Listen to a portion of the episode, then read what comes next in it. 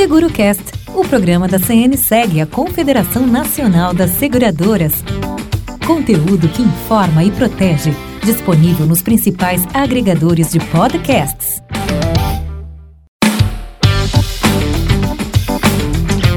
O SeguroCast de hoje vai falar de um segmento do setor de seguros que é muito conhecido e apresenta um universo de oportunidades. Mas antes de falar o nome, eu vou começar citando algumas de suas características. A ideia é saber se você, ouvinte, conhece os benefícios que ele oferece. Vamos lá. Esse segmento tem aspectos essenciais na vida da população, seja ao estimular a prática de guardar dinheiro e na garantia de contratos ou em promoções comerciais e doações para o terceiro setor, que nós vamos explicar já já. Além disso, ele carrega um aspecto peculiar, que é a possibilidade de participar de sorteios. Bom, essa última dica aí ficou fácil, né? Saber que a gente está falando do mercado de capitalização. E a ideia aqui é apresentar as inúmeras opções que a capitalização oferece para as pessoas e sua importância para a economia do país, discutindo os detalhes dos seus produtos. Por isso eu trouxe aqui como convidados a Simone Morégola, presidente da Comissão de Assuntos Jurídicos da FINACAP. Obrigado pela sua presença, Simone. Eu que agradeço, Arthur. Também está conosco Natanael de Castro, que é presidente da Comissão de Produtos e Coordenação Atuarial e Tecnologia da Informação da FENACAP. Obrigado, Natanael. Obrigado a você pela oportunidade, Arthur. E o Carlos Alberto Correia, diretor executivo da FENACAP, a Federação Nacional de Capitalização. Obrigado pela tua presença, Carlos Alberto. Arthur, eu agradeço aqui de poder dividir essa, essa mesa com esses ilustres parceiros aqui e colaboradores. Obrigado aí. Bom, o mercado de capitalização sempre teve participação importante na economia do país e, recentemente, mudanças regulatórias também permitiram ao segmento oferecer inúmeras opções ao consumidor. No primeiro semestre deste ano, a capitalização atingiu 13 bilhões em receita, alta de 17% é, sobre o mesmo período de 2021, de acordo com a SUSEP, que é a Superintendência de Seguros Privados. Eu começo esse nosso grande bate-papo falando com Natanael de Castro, é, queria saber quais os produtos aí que mais se destacam atualmente no mercado de capitalização para a gente explicar para os nossos ouvintes. Bom, é, Arthur, é, nós temos seis modalidades no mercado, né? É, o nosso negócio é um negócio bastante segmentado e cada modalidade tem um propósito muito específico, né? Mas nesse período, é, digamos assim, já de recuperação da economia, a modalidade que mais se destacou nesse primeiro semestre, sem dúvida nenhuma, foi a modalidade tradicional. Tá? Ela apresentou um crescimento aí de cerca de 20% em relação ao mesmo período do ano anterior, então um, um crescimento de dois dígitos bastante significativo, demonstrando claramente aí uma recuperação é, da nossa performance. Né?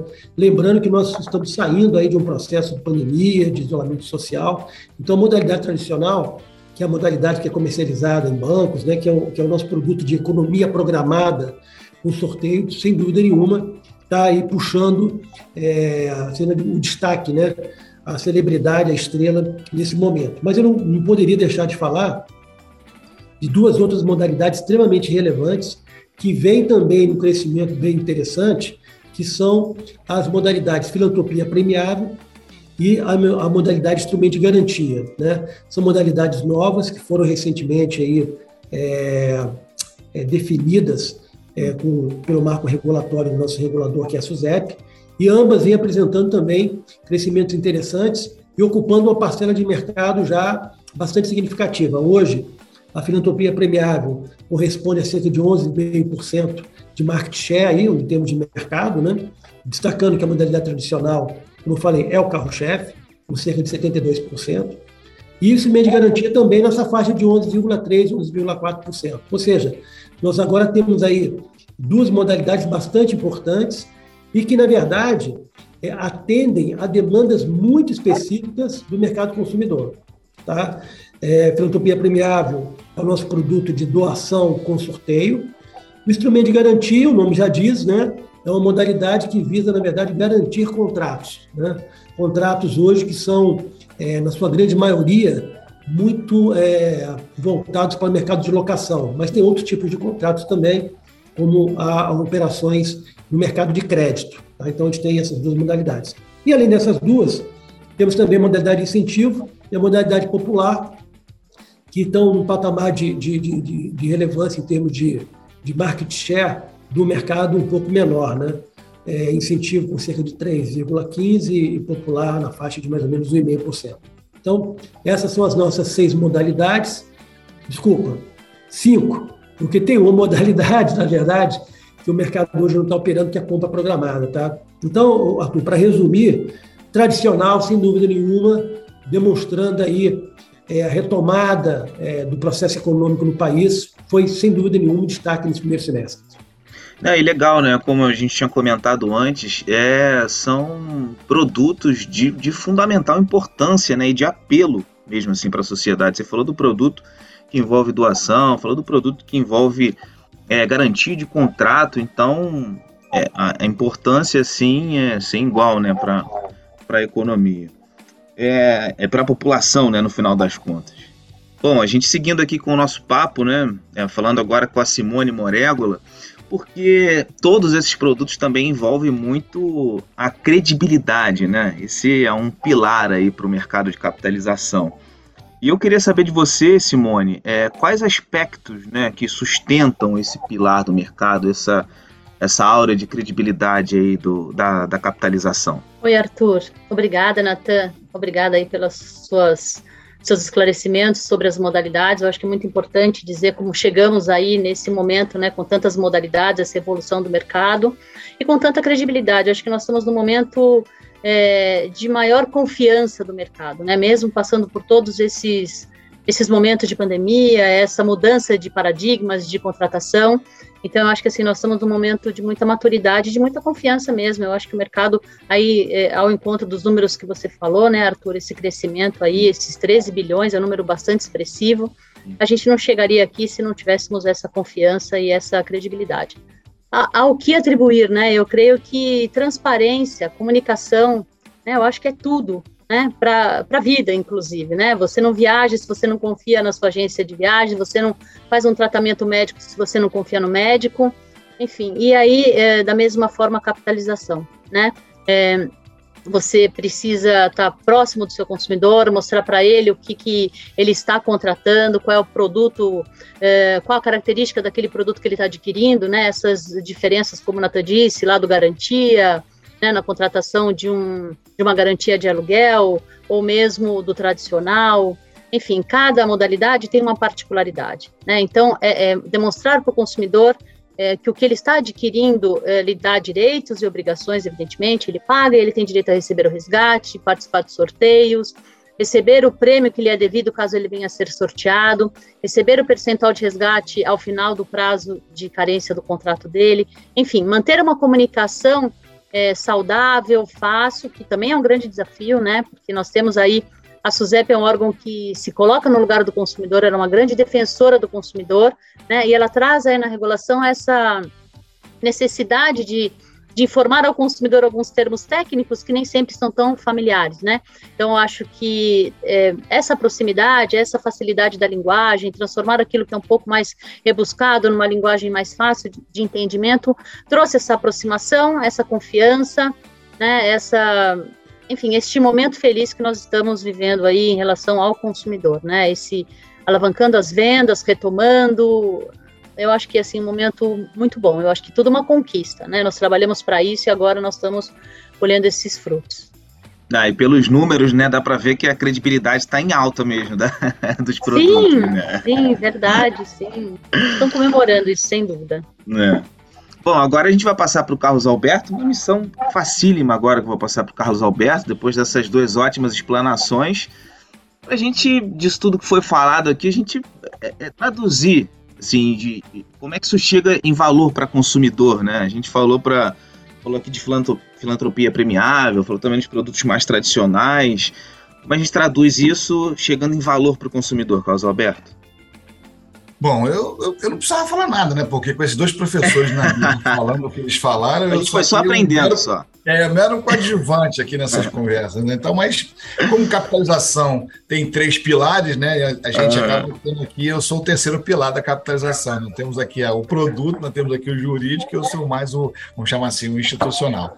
Bom, o Arthur, é, como muito bem falado pelo Natan e pela doutora Simon, é um produto extremamente de credibilidade, está sentado aí é, efetivamente nessa questão da gente estar tá oferecendo é, soluções de negócio. A gente até tem, existe muito uma questão de um mote que a gente usa aqui, que é que nós somos soluções de negócios com sorteio. Né? Você viu que o Natan falou um pouquinho das modalidades, mas basicamente a gente está falando aqui de produtos que se encaixam nas necessidades do nosso consumidor.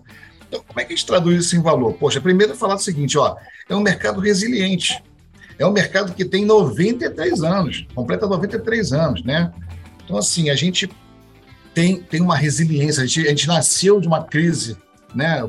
Uma crise financeira lá atrás, a gente passou por algumas crises aqui no Brasil, então a gente, a gente entende que a nossa resiliência é bastante testada. Além disso, a gente costuma dizer que a gente é, é, trabalha muito fortemente como um instrumento de educação financeira, né? Ah, mas eu estou educando, não, na verdade é, é um estímulo uhum. para guardar dinheiro, né? A gente, a gente tem uma, uma característica nessa, nesse sentido. Então, o que eu posso dizer para você é que hoje o consumidor, é como, como o Natan falou, que nós temos uma modalidade chamada compra programada. Por que ela não vingou efetivamente? É porque nosso consumidor ele é muito imediatista. Né? Nós somos assim, né? A gente quer sair da loja com um produto na mão.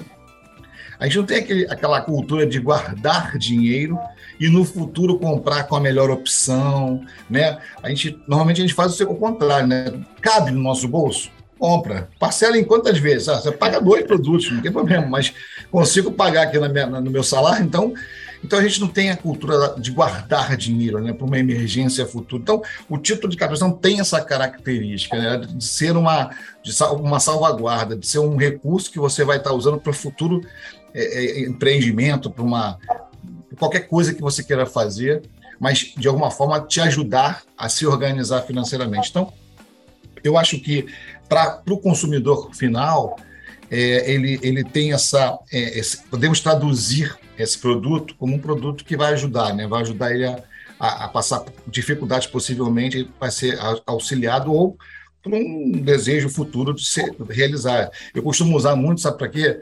Para, por exemplo, renovar meu seguro. Eu costumo usar muito, eu usei recentemente para um aluguel de um imóvel. Assim, é um produto muito versátil, né? A versatilidade dele é muito boa isso tem nos ajudado bastante. Então, não, não me alongando mais, eu acho que esse seria a tradução. Eu acho que quando a gente fala de consumidor, ele é um consumidor que está empoderado, vamos chamar assim hoje, né? É, acho que um fator muito importante para a nossa, nossa vivência hoje e é a questão da, do baixíssimo nível de reclamação. Ninguém, é, vamos chamar assim, o, o, o, nós não temos hoje um histórico de reclamação. Então, nós temos nós temos aí mais de um bilhão de títulos ativos, né? Então a gente está falando assim, é, é, uma quantidade muito grande de, é, de clientes, consumidores efetivamente. Então, o nível baixíssimo de reclamação, a gente pode procurar isso no consumidor.gov, pode, pode considerar isso no, no Reclame Aqui, no próprio site da SUSEP, é o nosso regulador, isso está muito baixo. Então a gente tem uma, uma, uma interpretação de que estamos no caminho certo, né, doutora Simone? A gente tem vivido aí, né, Natan? A gente tem vivido um cenário muito positivo de crescimento frente a outras indústrias que não estão crescendo tanto assim. Então, a gente acha que é um bom momento. É isso que você falou é importantíssimo, né? Principalmente porque hoje o consumidor ele praticamente vai moldando os produtos, né? Através da, das reclamações e tal, das exigências. Então, ter, é, é, não ter esse retorno negativo, assim, e hoje é muito fácil da, dos clientes fazerem isso, então é, é um ponto super positivo, né? E a ideia aqui desse podcast é a gente é, é trazer informação, né? Que a capitalização é essa aliada da população, né? Um instrumento de geração de negócios, como você disse, é, a, a estimular a disciplina financeira, enfim. Então, é, a gente tem visto aí como a, a doutora Simone falou, da, das soluções implementadas também, da, da, transparência. Então, essas ações têm sido determinantes né, para sustentar o, o, crescimento do mercado, que vem se aprimorando também com o passar do tempo. Agora, é, eu queria fazer essa pergunta para cada um de vocês, pensando um pouco daqui para frente também, né? Quais é, é, mecanismos que ou estão sendo implementados ou que precisam, aí na visão de cada um, ser colocados em prática para que esse mercado continue é, com essa pujança, vamos falar assim, né? Continue sustentável. É, posso começar pela, pela Simone? Obrigada pela preferência, Arthur. Ladies first. Ladies first. É, é um grande ensinamento, eu agradeço a sua gentileza. É, eu acho que a gente, eu, é, retomando até um pouquinho a fala do Carlos, acho que não termos reclamação é um grande passo, acho que é, realmente é um índice que né, é, é, é, um sinalizador que nós estamos no caminho certo, né? E aí, claro que é, se está dando tudo certo, a gente segue nessa linha. Tem alguns ajustes a serem feitos? Sim. Né? O que, que a gente tem feito? A gente tem estado muito próximo ao regulador. Né? Essa é uma ação que vem sendo feita aí eternamente. Né? Nós temos um marco regulatório novo, então a gente precisa. Ele é bom? Ó, ótimo, sim, ele atende aí as demandas, né, as necessidades, é o que você falou. O mercado, o consumidor demanda e a gente vai lá né, viabiliza essa solução de negócio para ele, mas, obviamente, essa questão precisa estar tá, é, em normativa, ela precisa estar tá regulamentada. Então, esse alinhamento, essa aproximação, essa, essa proximidade, essa comunicação, esse diálogo com o órgão fiscalizador e regulador é super importante, né? E a gente tem tido essa oportunidade, então acho que é, precisa, isso precisa ser mantido. Por quê? Porque, evidentemente, como eu disse, né, a gente depende disso, a gente é, traz essa, ao mesmo tempo que traz essa segurança para o nosso consumidor de ter esse mercado regulado, a gente precisa ser viabilizar as operações. Então, né, se, se o órgão regulador não faz análise de impacto regulatório, obviamente ele traz um ônus muito grande para o mercado.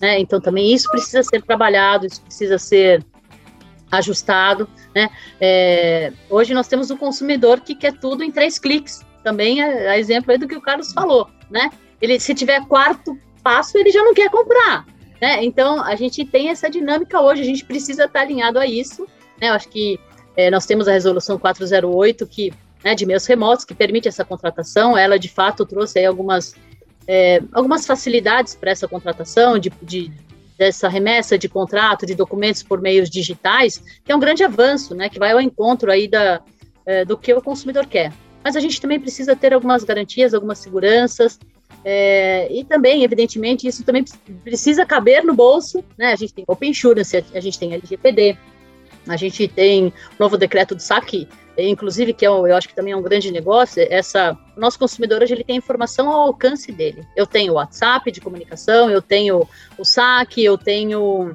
né, eu tenho o site, eu tenho muitos canais de comunicação com ele hoje. Então, é, eu acho que isso é um grande passo, é um grande negócio, a gente fica lá à disposição dele né, 24 horas por dia, porque o decreto exige que a gente fique.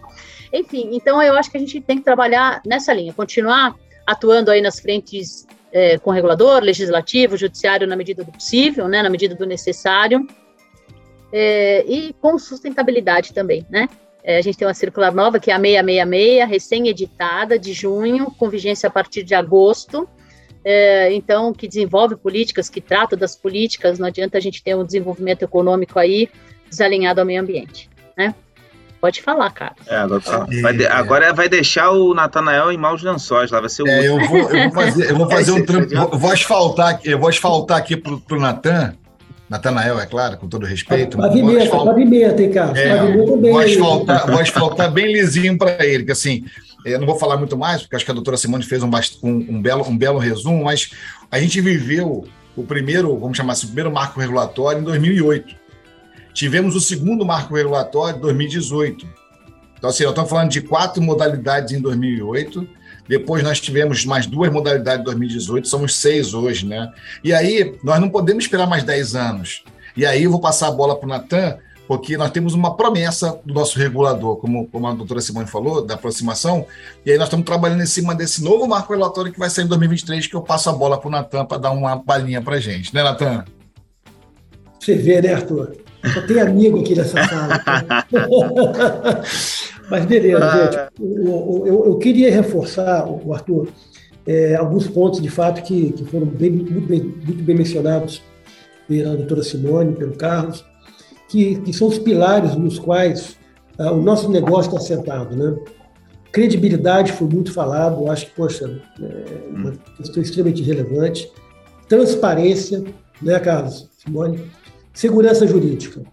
Isso mesmo. Esses três, esses três pontos são muito relevantes, porque cada modalidade ela tem uma característica totalmente diferente. Né? Quer dizer, estamos aí falando de uma modalidade como para garantir contratos, estou falando de uma modalidade para distribuir um, um, quantias relevantes para entidades filantrópicas, com toda a segurança jurídica, com todo o aparato é, é, que nós temos aí na tecnologia de sorteio. Então, assim, credibilidade, transparência e segurança jurídica são três questões extremamente relevantes.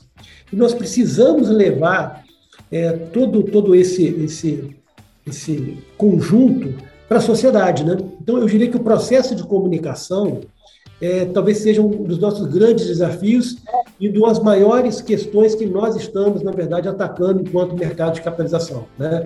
Não só FENACAP, mas também cada empresa é, é, vinculada à FENACAP de forma isolada, participando desse processo de levar essa credibilidade, transparência e quanto que a capitalização transmite essa segurança jurídica necessária para estar suportando negócios. Né? E aí, como o próprio Carlos e Simone comentaram, isso passando é, pelo regulador, pelo legislativo, pelo executivo, judiciário. Né? O Carlos, recentemente, teve, participou de um colóquio, em, se não me engano, foi em, Curitiba, né, Carlos? Curitiba. Muito importante, né? para levar exatamente essa posição da, da, segurança jurídica que o marco regulatório é, trouxe para a capitalização, né? E é, passando, obviamente, pelos clientes e parceiros. Né? E quando a gente fala de cliente, Arthur, estou falando de uma pessoa jurídica Estou falando de uma pessoa física de, de baixa renda e também de alta renda, quer dizer, não tem distinção aqui. Nós temos tipos de capitalização que podem variar de centavos a um milhão de reais, tá? em termos de um contrato de garantia, por exemplo. Então, é muito importante isso. Eu aproveitaria, Carlos, já que você me deu esse desafio aí, pavimentou a estrada, né? de falar um pouquinho sobre a questão da, da transformação do mercado consumidor, da sociedade. Né? Então, como o Carlos falou, poxa, em 2008 tivemos o primeiro marco regulatório. E a gente vem começando com a SUSEP desde então, né, Carlos? Isso. 2018, o novo marco regulatório.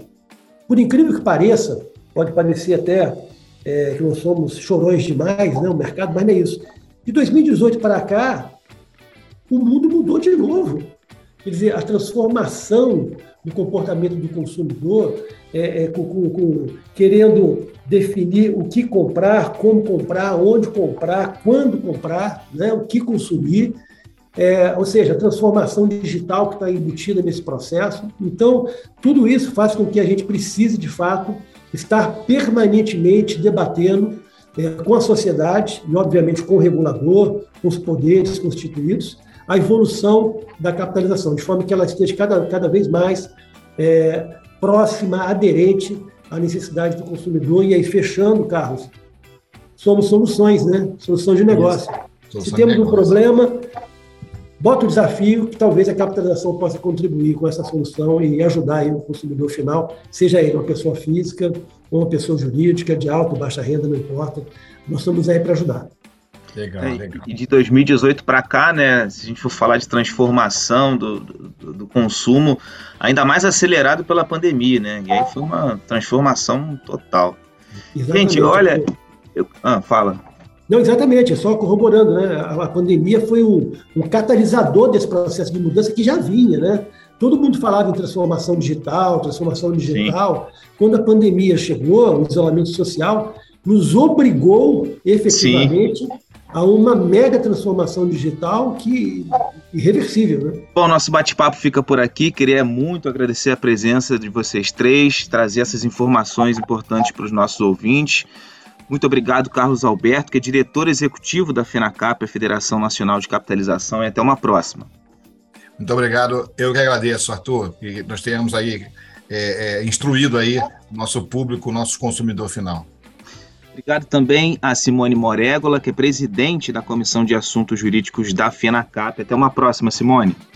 Arthur, eu que agradeço e espero que na próxima você já tenha adquirido os seus títulos de capitalização, tá? Para um debate mais ilustrativo. Tá aqui está premiado, quem sabe? Quem sabe eu chegando aqui no próximo podcast com o meu prêmio Sim. da capitalização.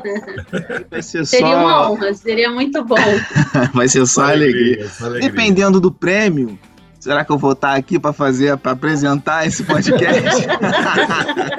vamos ver, vamos ver. Agradeço também o Natanael de Castro, que é presidente da Comissão de Produtos e Coordenação Atuarial e Tecnologia da Informação da FENACAP. Muito obrigado, Natanael. Obrigado, Arthur. Né? Obrigado pela companhia da Simone aí, do Carlos. Sempre um prazer falar com vocês e levando mais informação para o nosso mercado. Para você que quer mais informações sobre capitalização, também sobre o setor de seguros, pode acessar o nosso site cnseg.org.br. Lá você também encontra informações sobre a FenaCap e sobre a capitalização. Um abraço. SeguroCast, o programa da CNSEG, a Confederação Nacional das Seguradoras. Conteúdo que informa e protege. Disponível nos principais agregadores de podcasts.